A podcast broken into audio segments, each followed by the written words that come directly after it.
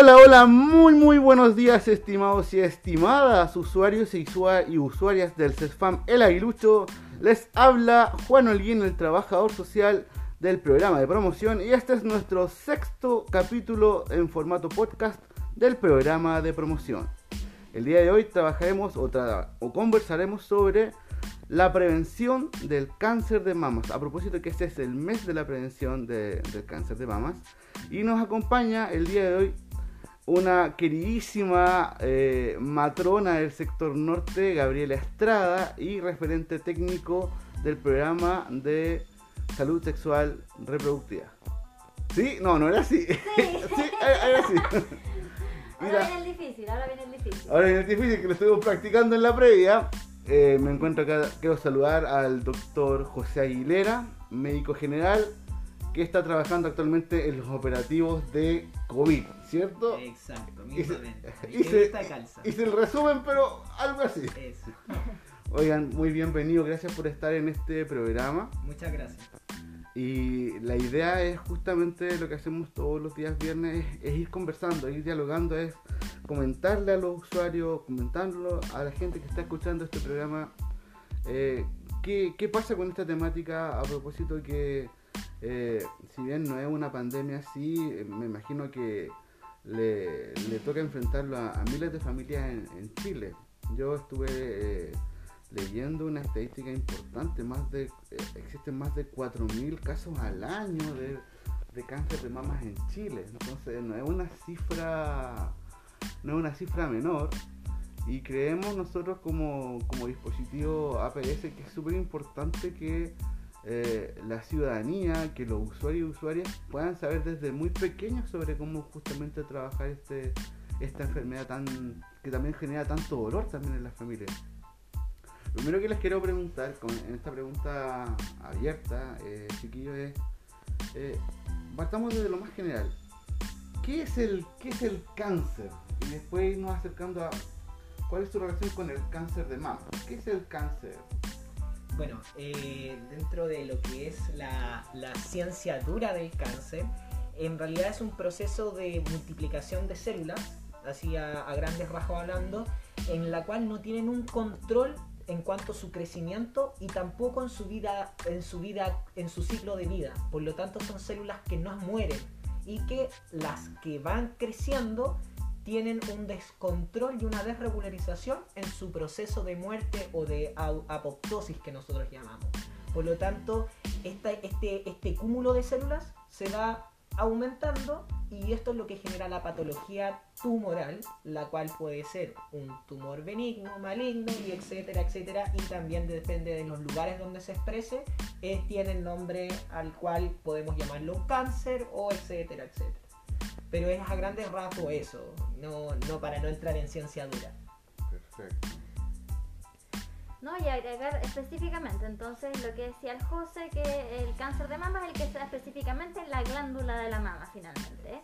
Y como decía el José, eh, no hay solamente tumores malignos, que es el cáncer, sino también pueden haber tumores benignos, o sea, es decir, que son buenos y que no requieren ningún tipo de tratamiento en especial.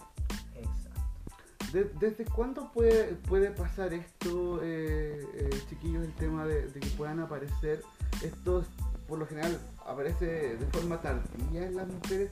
¿Solo le puede aparecer a una, a una mujer el tema del, cáncer o el tumor? Mira, eh, hay altos factores de riesgo. Uno de ellos es la edad. Es decir, a mayor edad, mayor probabilidad de tener cáncer de mama.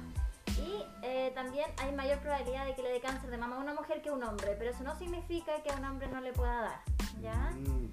Y también hay otros factores de riesgo para el cáncer de mama, que es también eh, relativo a otros cánceres. Relativo a otros cánceres, o sea, a lo que estamos, lo que está diciendo mi compañera Gabriela es que hace referencia a que el cáncer de mama, ya sea para el género masculino o femenino, tiene una incidencia per se. Mm. Pero los factores de riesgo que se agregan son más atribuibles a las mujeres mm. que al hombre.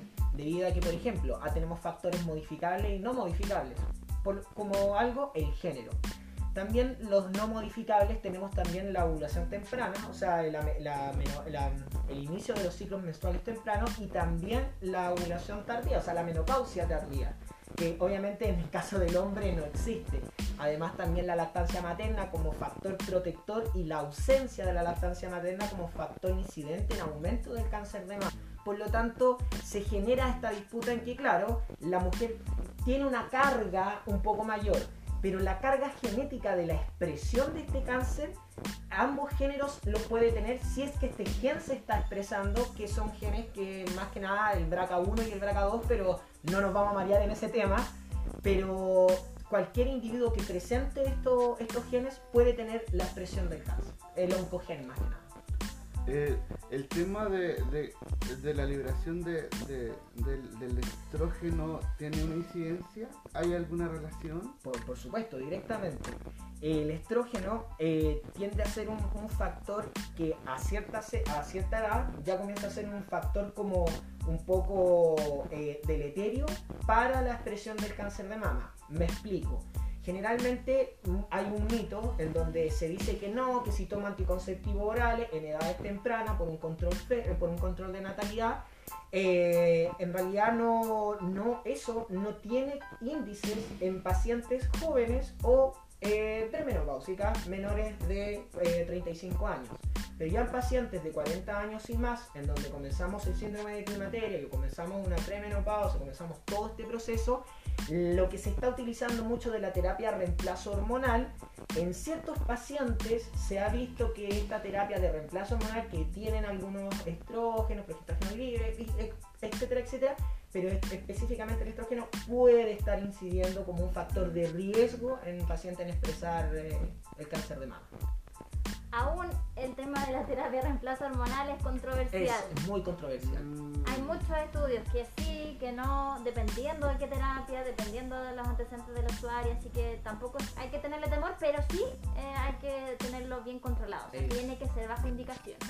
Eso es muy Lo importante. importante es, es tipificar a este paciente que queremos ver, o sea, es tipificar a este usuario o consultante que nos va a llegar a nuestra consulta y ver qué paciente, qué factores de riesgo tenemos al momento de generar esta prevención y pesquisa del cáncer de mama.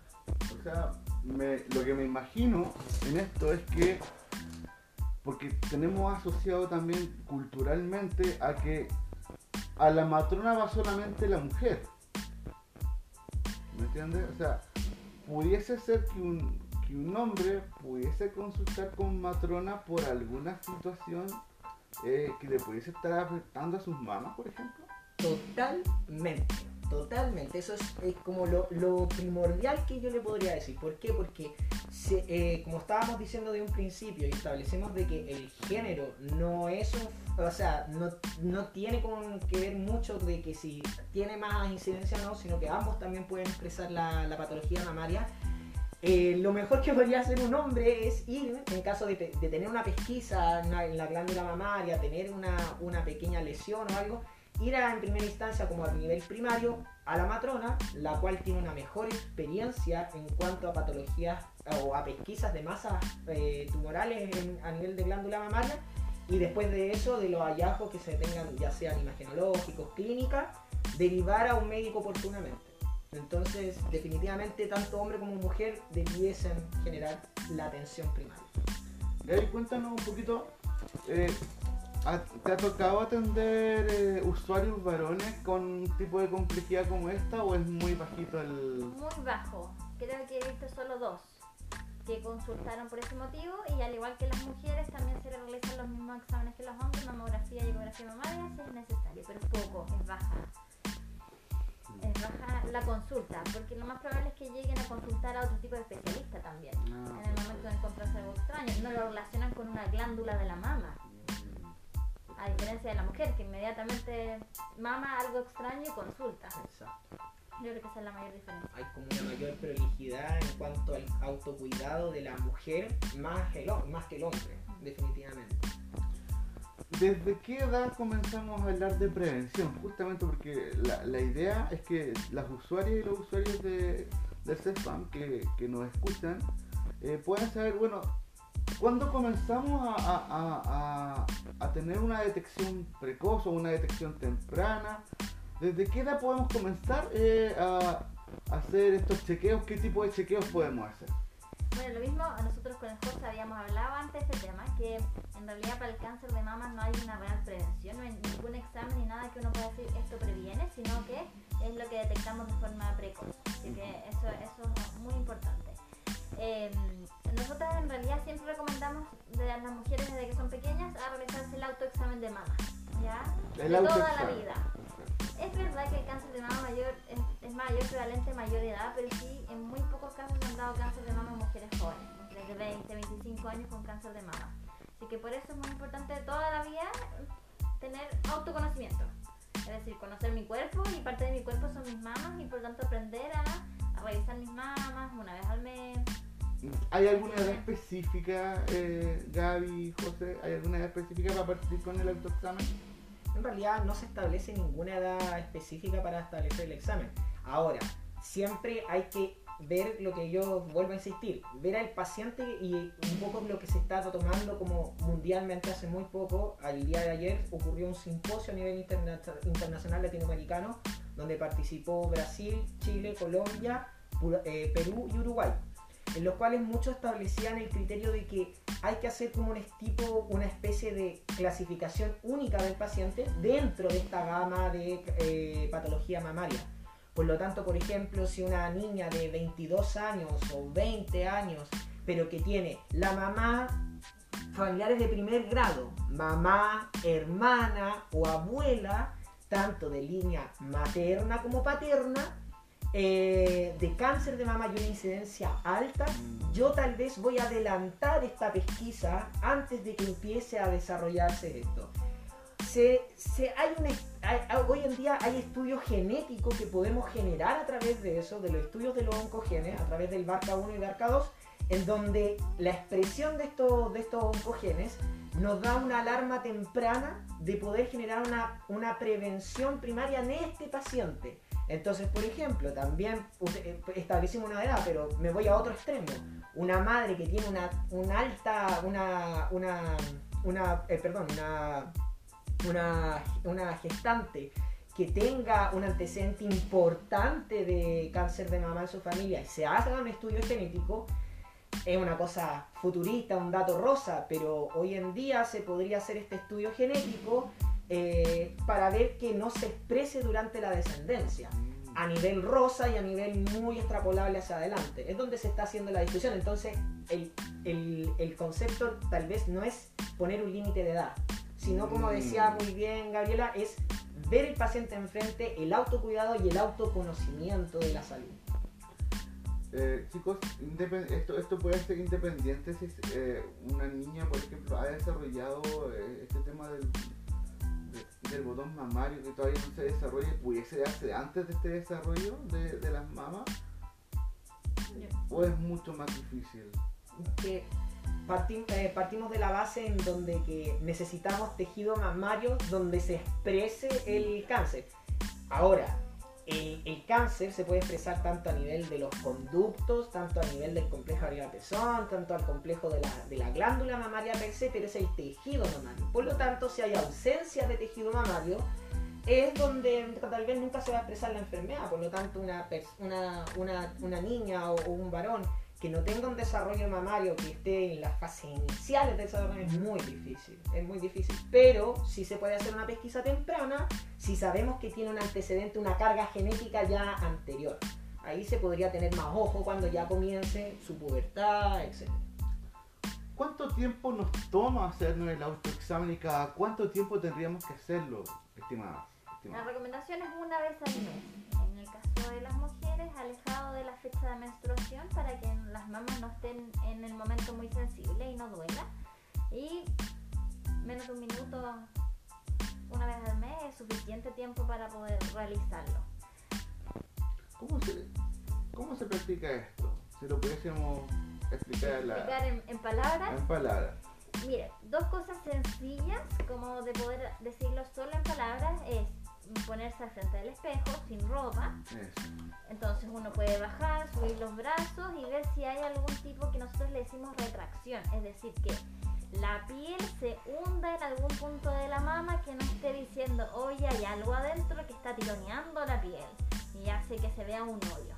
Eso como visualmente se puede ver. Lo otro que es más fácil de explicar es si es que sale algún tipo de secreción desde el pezón al momento de que uno aprieta, ¿ya? Como también cualquier cambio de coloración, que se ponga rojo, que se ponga la piel como naranja, como una naranja llena de hoyitos, eh, que se ponga caliente, etc. Ahora, el dolor es algo muy subjetivo, porque las mujeres tenemos dolor en las mamas, asociado ya sea al ciclo hormonal nuestro, eh, como también no asociado al ciclo hormonal, así que por tanto el dolor es algo un poquito más subjetivo, pero siempre nosotras podemos pueden consultarlas y podemos examinarlas para resolver esas dudas. Perfecto. Yo como acotación a, a término un poco práctico también, en que yo les digo generalmente a mis pacientes, les digo, bueno, cuando usted se haga este examen mamario con las descripciones que dijo Gabriela, eh, usted tiene que estar como en la calle de Pedro de Valdía. Y me dicen, ¿cómo? ¿Cómo la, es? ca- la Sí, calle, ¿cómo la calle, le digo, la, la calle Pedro de Valdivia tiene muchos adoquines. Entonces cuando uno va en la micro va a sentir todos estos adoquines normalmente. Pero cuando un adoquín sobresale, usted va a saltar. Ahí es cuando es un momento oportuno de hacer una pesquisa y conversar con su médico tratante o matrona. Muy buena descripción. Qué- La voy a qué- ocupar. Qué ahora. buena, qué buena Yo la. les digo, así que ah, recuérdense que cada vez que estén tocándose su mamá, pensar en la calle Pedro de Valdivia. Ya. Y, Bueno. y- y otra cosa importante que también hablamos con José antes es que el autoexamen de mama es algo complementario. Nunca va a suplir una mamografía. ¿ya? Eso. Justo íbamos a entrar a ese. La mamografía en sí eh, puede detectar un nódulo hasta cuatro años antes de que uno se lo toque. Esa es la difer- gran diferencia que se puede ver. O sea, yo me hice la mamografía, me apareció un nódulo, a lo mejor en cuatro años más recién va a ser un nódulo palpable, que yo me lo pueda tocar. Pero por eso la importancia de que la mamografía eh, no es que si yo no me toco nada no me tengo que hacer la mamografía, sino que siempre es parte de... Hay que hacerla una vez al año por lo menos. Es lo que yo por lo menos estaba revisando Es en los. claro, es que ahí es donde depende de lo que tengamos de hallazgos clínicos dentro, dentro de este examen imagenológico.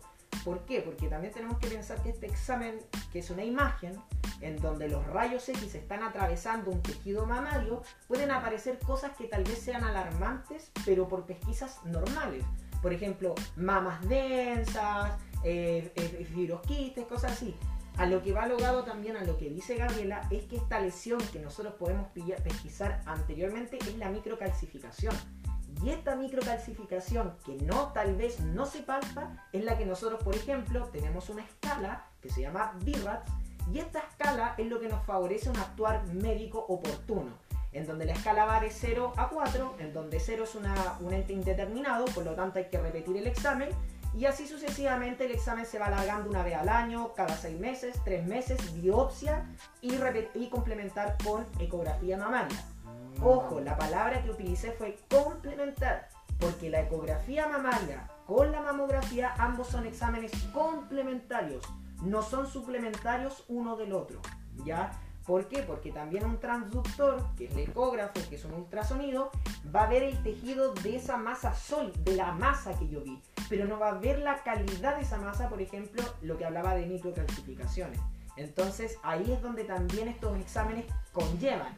Porque si también tengo una mama muy densa en donde el rayo X no pueda penetrar, voy a preferir la ecografía mamaria para complementar el estudio. Entonces en realidad, vol- volvemos a insistir, la mamografía, el tiempo tiene que ver con una cosa del estudio, pero aún así una vez al año ya es prudente realizársela. De- son- ¿Desde alguna edad específica? En eh, general las recomendaciones desde los 40 años, pero de los 40 años hay también, como decía el José, va a ir dependiendo, porque hay algunas recomendaciones internacionales que dicen cada dos años, otras recomendaciones internacionales que dicen cada un año entre los 40 y los 50 años.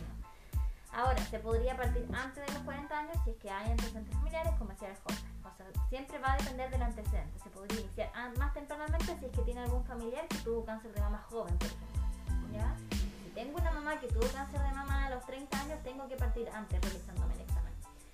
Y eh, desde los 50 años en general la recomendación actual es una vez al año hasta eso también. El hasta es variable. Las recomendaciones dicen entre los 70 y 74 años, pero se sabe que a mayor edad hay mayor riesgo de tener cáncer de mama. No es que a los 80 años uno pueda tener un cáncer. ¿ya? Pero recomendaciones actuales entre 50 y 74 años, pero de los 40 cada uno años. El tema de la mamografía, aterricémoslo bien para, para, para, para los usuarios. ¿Tenemos la posibilidad como APS, o esto hay que derivarlo a una persona, a- a- al nivel terciario, el tema de las mamografías, por ejemplo?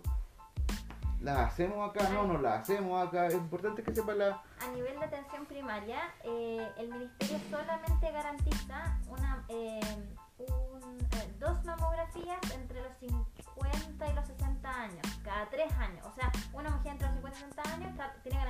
dos mamografías.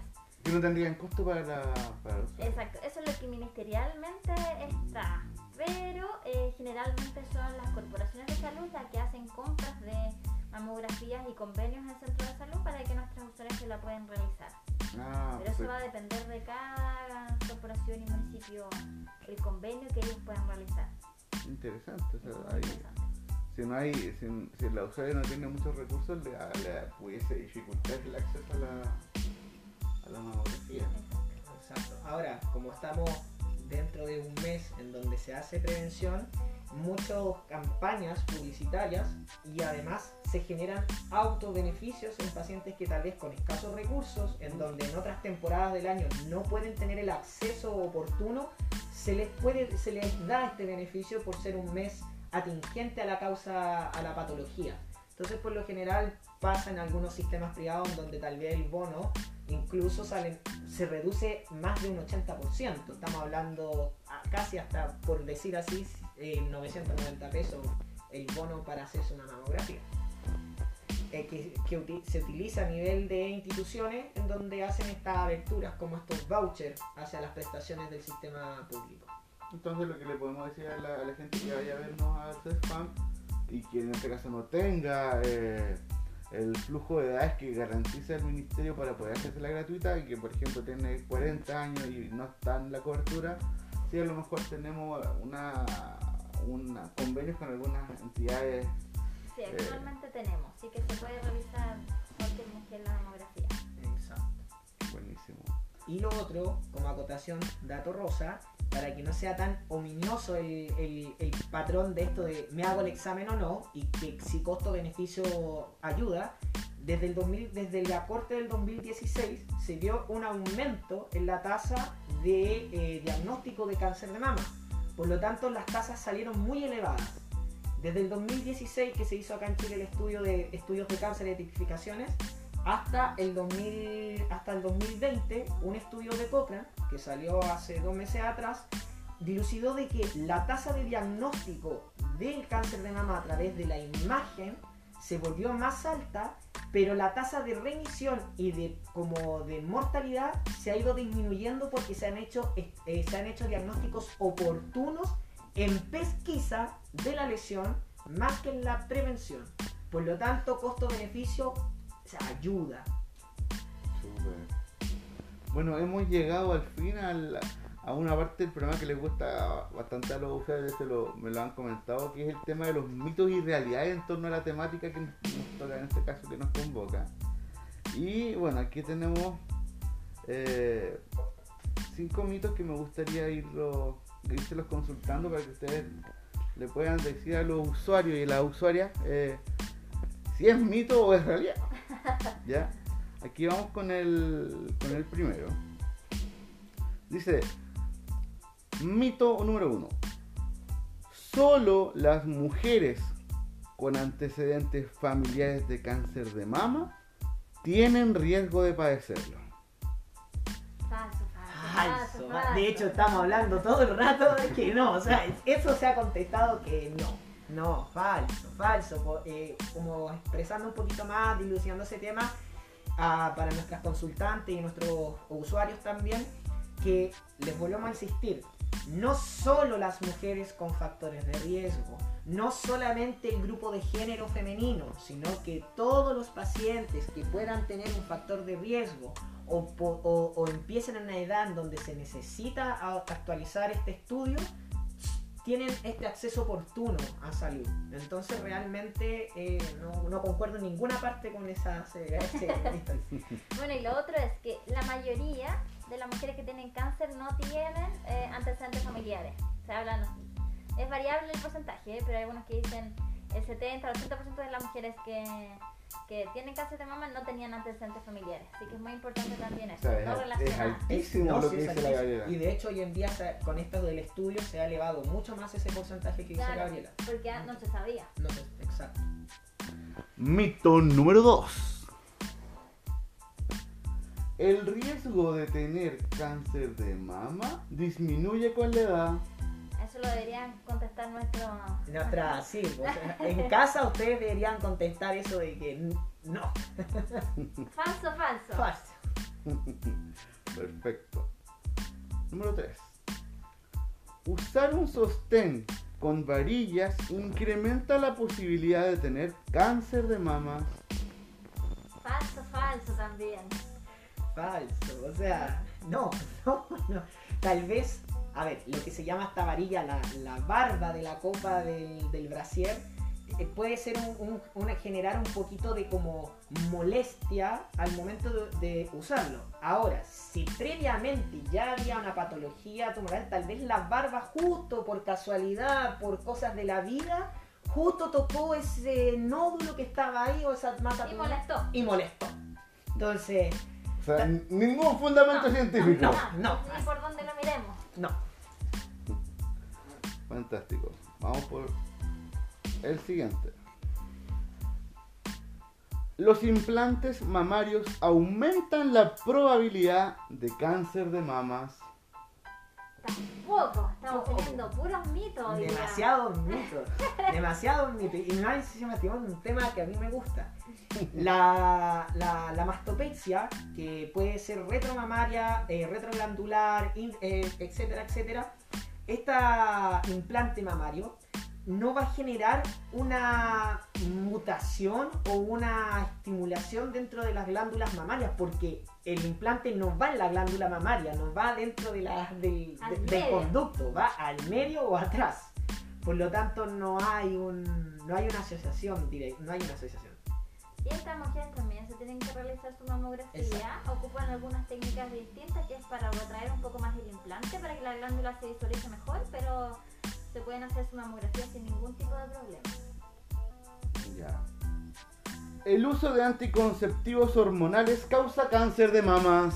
No, Justo lo que hablamos No. y no, no, ya lo habíamos comentado antes que no, no, no. Por favor, no Ahora, dejen una mujer que tiene cáncer de mama diagnosticado, efectivamente se suspenden Sí. los anticonceptivos orales, se suspenden las terapias de reemplazo hormonal porque podrían haber ciertos tipos de cánceres que son hormonodependientes, o sea que dependen de ciertas hormonas y por lo tanto podría afectar un poco más, pero esa es la única indicación. Exacto, y eso es lo Cáncer que de mama actual. Exacto, cáncer de mama actual diagnosticado y a eso es lo que nosotros le llamamos también el oncotype, que es como dirigidamente causificar, a- o sea, eh, encauzar a ese paciente a su mejor terapia. Nos va quedando poquitos. La mayoría de los bultos mamarios son cancerosos. Eso también lo conversamos, es como si no hubiéramos previsto No, estos mitos. sí. no, tenemos muchos tumores benignos en las mamas, por eso es muy importante que, que siempre primero cuando se haga un examen o les aparezca algo, siempre consultar antes de urgirse y o generar una falsa una, una falsa idea de, la, del- de nuestras consultantes de su estado de salud en realidad porque claro o sea podríamos tener un antecedente de una mama, de una mama muy densa un antecedente de una mama fibroquística pero la tasa de eso en un cáncer de mama es despreciable. No no. La, es, es algo que es- son hallazgos. O sea, finalmente una, una, en este caso, por ejemplo, una mujer pudiese vivir con un tumor benigno. por supuesto totalmente. Totalmente Número 9. Ya estamos con el no- noveno, no sé, estoy en el octavo, el noveno mito. Las biopsias con aguja pueden perturbar las células cancerígenas y diseminarlas a otras partes del cuerpo. Falso Falso. también. Falso, falso. Bueno, falso. las biopsias son en los casos de que encuentren un nódulo sospechoso. O sea, siempre cuando en la mamografía o en la eco de mama encontramos un nódulo sospechoso, se hace la biopsia para poder diagnosticar. Ah, Ese sí que es el diagnóstico final, la biopsia. Si es que es maligno, se realiza tratamiento. Si es que es benigno, se deja tranquilo. Exacto. Este no, no puedo creer que exista, pero existe. ¿eh? Usar desodorante aumenta el riesgo de desarrollar cáncer de mama. Ese tampoco lo había escuchado yo. Yo tampoco. Pero falso, falso, falso. Fal- falsísimo. Yo creo que el riesgo va a ser. eh, Bueno, podría ser un factor reprotector ahora en pandemia en que vamos a alejar a la gente y generar una distancia a corto. Podría ser, pero no. Pero falso, falso, falso. falso. Perfecto. Eh, bueno, se me, aca- se me han acabado los mitos. ¿Te acabaron los mitos? Yo no sé si escuché alguna otra vez, alguno. A ver, yo tengo un poco un mito, pero es un mito un poco eh, como medio de observación. En donde eh, estas las intervenciones mamarias, por ejemplo, que salió ahí, de la intervención mamaria en que puede generar algún tipo de cáncer. Por ejemplo, nosotros antiguamente, que era una cosa un poco arcaica, en donde cuando encontrábamos una patología tumoral, que no la clasificábamos como benigna y maligna, generábamos inmediatamente una intervención mamaria en donde sacábamos toda la glándula mamaria, arcaico total, en donde sacábamos la, la, la, la, mama. Pero se generó eso, eso, eso mucho tiempo, pero hoy en día las intervenciones están siendo más causísticas, en donde podemos sacar solamente el tumor, podemos solamente sacar una parte de la mama, y hoy en día la oportunidad que se está dando también es de la reconstrucción mamaria. Por lo tanto, que nuestras consultantes y consultantes varones también, al momento de esta pesquisa y de esta falsa idea de que tal vez si le, si le pesquisan algo le van a sacar la mama, no es así. Ya No siempre. No siempre, no siempre es el caso. Y por eso se, se establece esto de lo que yo le hablaba de estratificar a este paciente. Entonces, y en caso de que se llegue a hacer una mastectomía radical, lo que se puede también optar es por una reconstrucción de mamaria también. Así que también es un mito de que si me pillan algo me van a sacar todo. No siempre es eso. Ojo. Exacto. Hoy día cada vez se intenta lo que se hace más la cirugía conservadora, que es la cirugía que solamente saca el nódulo y no la mama completa. Ahora, obviamente que va a depender de cada caso, si es necesario van a sacar la mama de forma completa y si es necesario va a ser un tratamiento igual como otros tipos de cáncer con radioterapia y quimioterapia, pero va a depender de cada caso. Cada caso es totalmente distinto para su tratamiento. Y el otro también que he escuchado es que el volumen mamario es directamente proporcional al cáncer mamario. También es un mito. Buen mito ese. No porque una mujer tenga mucho tejido mamario es porque vaya a desarrollar un tenga más riesgo de generar un cáncer que una mujer que no tenga tanto glándula mamaria. Al igual que los golpes mamarios, el traumatismo mamario, tampoco es un, es una, es, es un mito que un golpe directamente en la mama te pueda generar un cáncer. Puede ser que el golpe tocó, como estábamos hablando, el mismo sistema del Brasil, que el golpe generó una pesquisa oportuna dentro de ese justo glándula mamaria que estaba con una patología tumoral. Justo ahí tocó. Puede ser que se genere, pero no el traumatismo no fue la causa. Y también hay traumatismos que pueden provocar efectivamente lesiones dentro de la mama, que uno piensa que son malignas y en realidad fueron benignas, fue por un golpe en Fue realidad. por un golpe. Súper. Bueno, ya estamos eh, casi finalizando el programa. Les quería eh, dejar el micrófono abierto para que puedan dar sus últimas eh, recomendaciones a, los usuarios y usuarias. Y entendiendo que este programa lo escuchamos, como diría el doctor José, ambos géneros. Que esto no es, no es un tema solo de la mujer. ¿ya? ¿Qué, qué nos pueden concluir y qué nos pueden invitar como usuarios y usuarios del CEPAM respecto de esta temática tan importante que nos tocó tratar el día de hoy?